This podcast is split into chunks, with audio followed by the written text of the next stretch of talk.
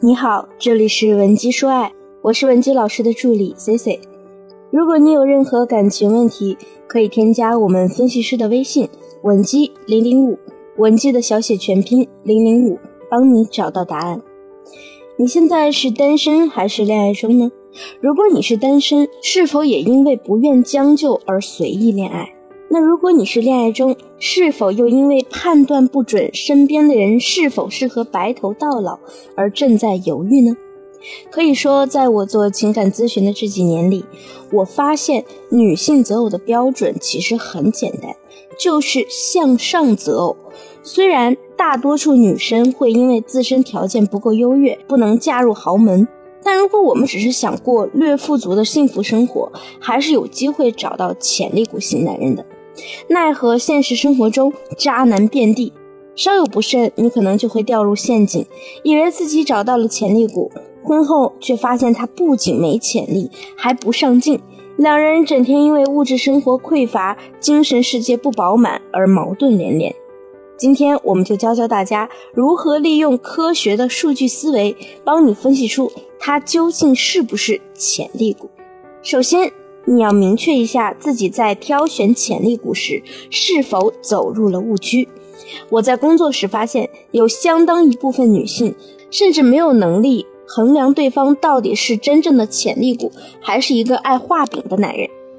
我有一个比较熟悉的粉丝。前几天啊，突然要跟我做一对一的咨询，了解过才知道，这个姑娘呢，一门心思学了很多的撩汉技巧，但是撩到的男人都是那种质量很差的。她说呢，她其实没想找个多有钱的，就是单纯想找一个潜力股一起奋斗。找到我的时候，他刚和前任分手没几天，他对我说。老师，我当时呢，就是看他对工作态度也挺积极的，也不是那种很宅的男生，就想着两个人一起共同努力，以后的日子啊肯定会越来越好的。哪知道在一起后，发现他确实对工作态度很积极，只不过只是为了提早把定量内的工作完成，后半个月就可以悠闲的混日子了。我忍了很久，越想越气，怎么跟他谈，他都不觉得不上进是错的，就当我看走眼了吧。究竟对潜力股的正确理解是怎样的呢？常人往往把潜力股想象为是从零到一，从白手起家到万众仰慕的过程。比如现实中很多人会说，看人家马云，原来不过就是个老师嘛，现在呢，简直享誉全球啊。还有我们都知道，世界上最年轻的首富扎克伯格，哈佛辍学去创业，成了社交软件的开创者。而你只看到了他们现在的成功，却忽略了他们站起来的过程也并不简单。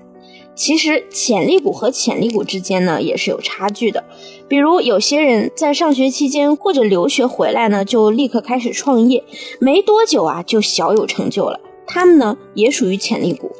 但是你不要忽略一个事实啊，就是这样的人，他父辈可能已经具备强资产了，然后早早的给予了他精英式的教育。比如说我一个熟人，国外留学回来，经常跟人说自己要创业，还说自己反正什么都没有，无所畏惧。但是他家里支持他创业，父亲更是以投资的名义给了他四百万的启动资金，所以。你会发现，有些潜力股啊是从零点五到一，还有一些潜力股呢是需要从零到一，即便只是零点五的差距，这个过程中折损率也极大。这也是为什么很多姑娘发现自己不过想找个有潜力的对象都如此艰难。那我们普通女性究竟如何能寻觅到优质潜力股呢？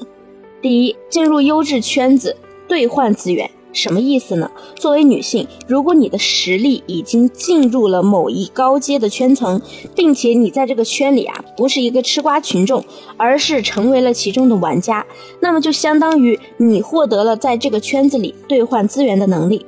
这样呢，你跟和你一样具有潜力股趋势的男性相遇的概率才会更大。第二，数据思维倒推起因，如果我们从个人的综合实力来判断。自己并不属于非常拔尖的类型，并且你身边有一些潜在的交往对象，那我们就可以试着用数据倒推起因的方式，整理出对方目前身上存在的一些具有潜力股潜质的优点。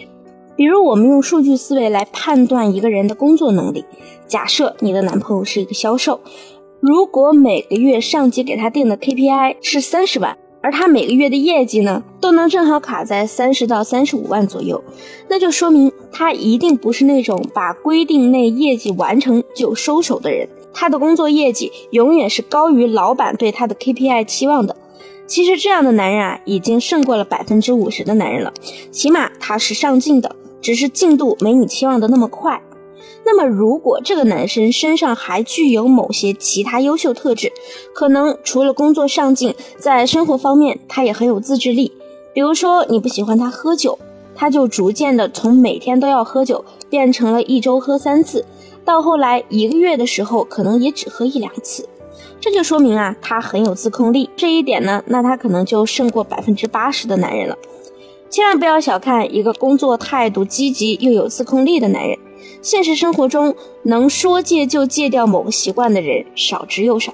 我们在挑选结婚对象时，一定要记住，不要听对方说了什么或者做了什么无法量化的事情。比如他整天说我有多么强大的圈子，身边人都夸我如何如何，只要不能量化，就别轻信。你一定要学会用数据思维，科学的判断他是否真的有你想的那么优秀。